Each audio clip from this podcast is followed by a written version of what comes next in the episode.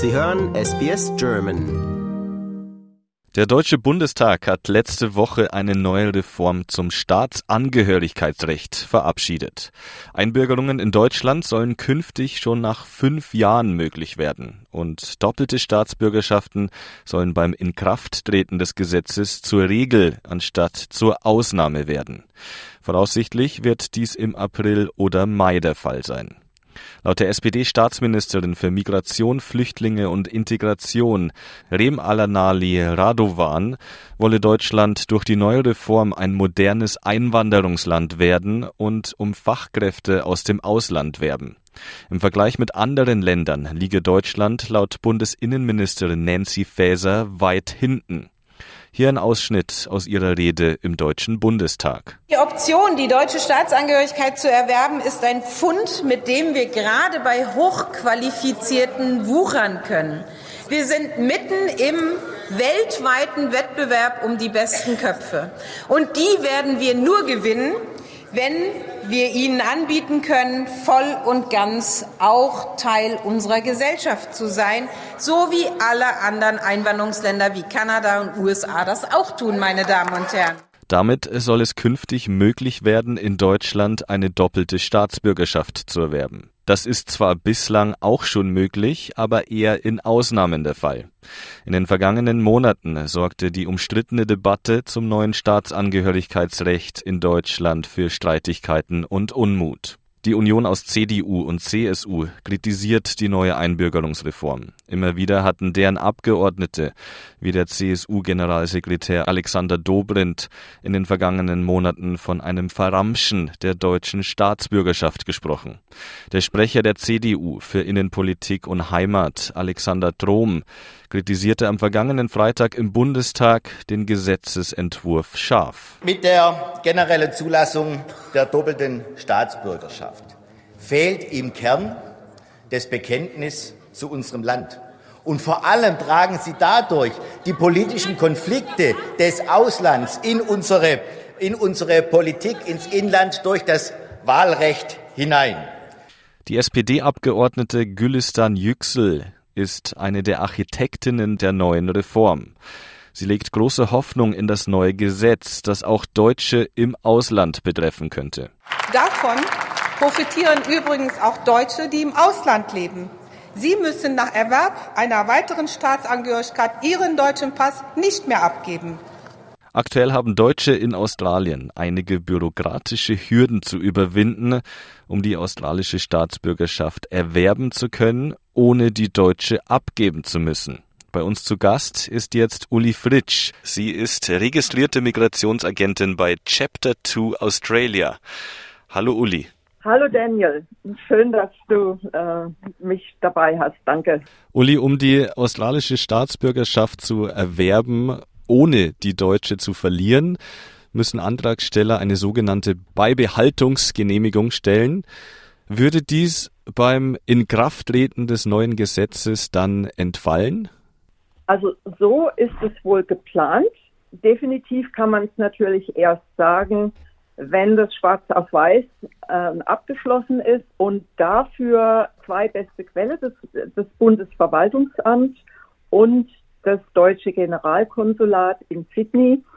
Und das deutsche Generalkonsulat, das hat auf der Internetseite unter Consular Services bei B, Beibehaltungsgenehmigung, und die haben mir versichert, dass sobald sich was definitiv ändert, also sobald das Gesetz in Kraft getreten ist, werden die da ihre Internetseite aktualisieren. Das heißt, beste und schnellste Art und Weise, da zuverlässig auf dem aktuellen Stand zu sein, ist, wenn man da eben regelmäßig nachguckt, was Sache ist. Denn die sind dafür zuständig in Australien. Die sind, wenn man so will, the horse's mouth. Mhm, mhm. Also erstmal die Füße stillhalten und auf Updates warten. Ja, also natürlich ist, die kriegen ihre Vorgaben vom Bundesverwaltungsamt aber da ist es schwieriger herauszufinden, wie schnell äh, das Bundesverwaltungsamt äh, seine Website äh, aktualisiert. wenn es was Neues gibt, also die, die Internetseite vom Generalkonsulat. Und mhm. das ist schon mal eine tolle äh, Aussage, finde ich. Ja, das sind tolle Neuigkeiten für ganz viele Deutsche hier in Australien, die natürlich äh, die australische Staatsbürgerschaft gerne erwerben würden, ohne den deutschen Pass zu verlieren. Ähm, ganz allgemein, Uli, was sind denn die Voraussetzungen, um australischer Staatsbürger werden zu können? Das Commitment to Australia, ähm, das ist ein ganz, ganz zentraler Punkt.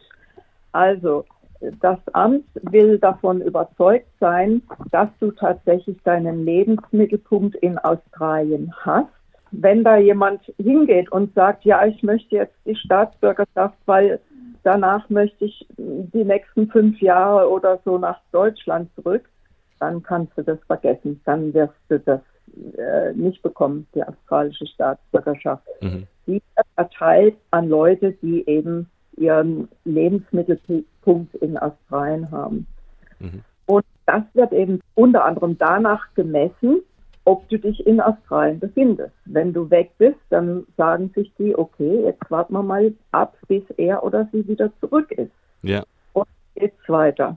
Ja. Und also das drückt sich auch in dem sogenannten Residence Requirement aus. Das mhm. für die meisten Antragsteller trifft das General Residence Requirement zu. Das General Residence Requirement sagt, dass man unmittelbar vor dem Einreichen des Antrags die letzten vier Jahre in Australien gelebt haben muss. Mhm. Vorübergehende Abwesenheit ist okay, aber insgesamt dürfen es nicht mehr als zwölf Monate sein in den letzten vier Jahren.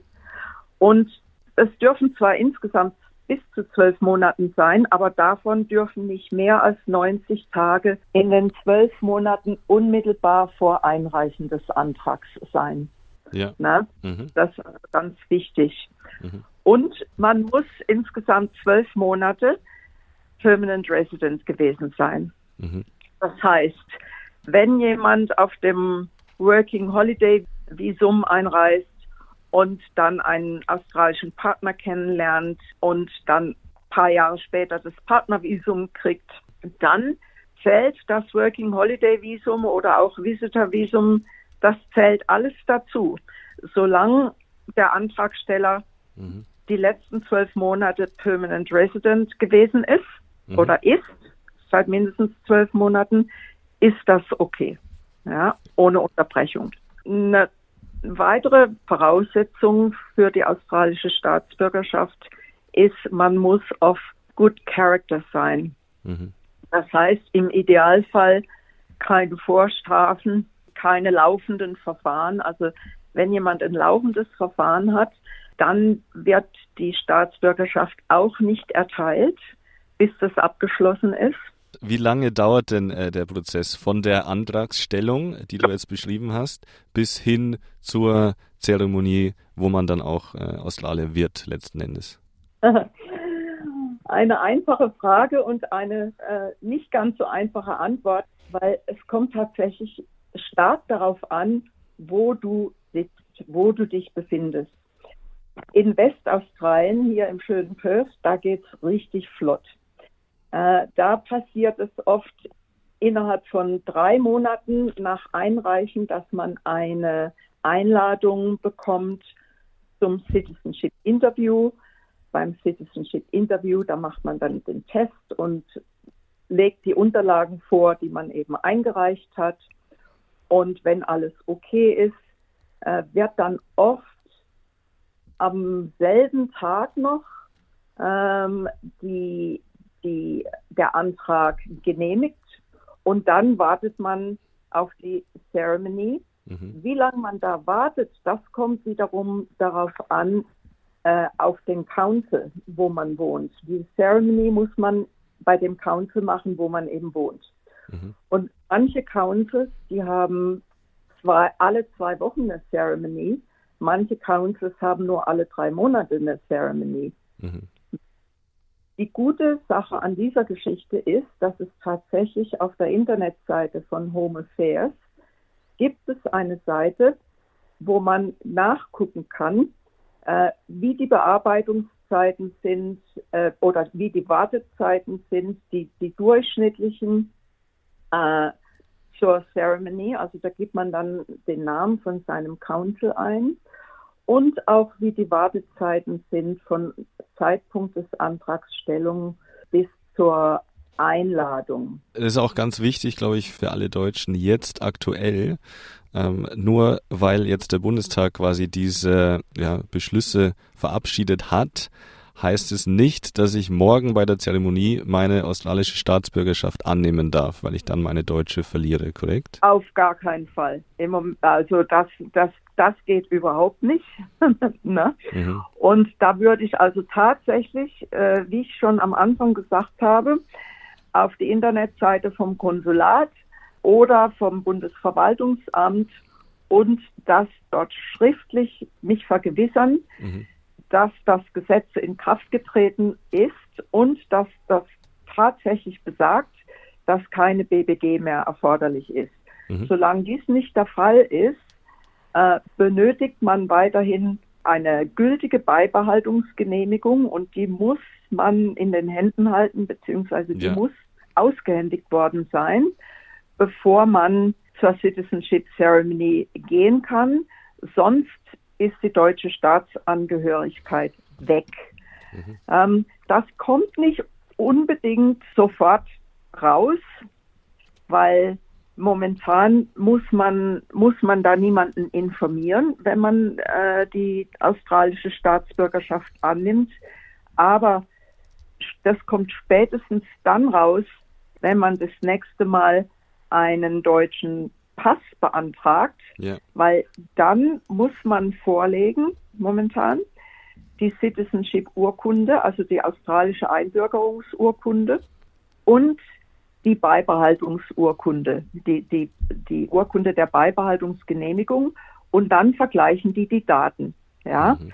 weil auf der Citizenship-Urkunde steht das Datum, wo man eingebürgert worden ist und auf der Beibehaltungsurkunde äh, da stehen zwei Daten.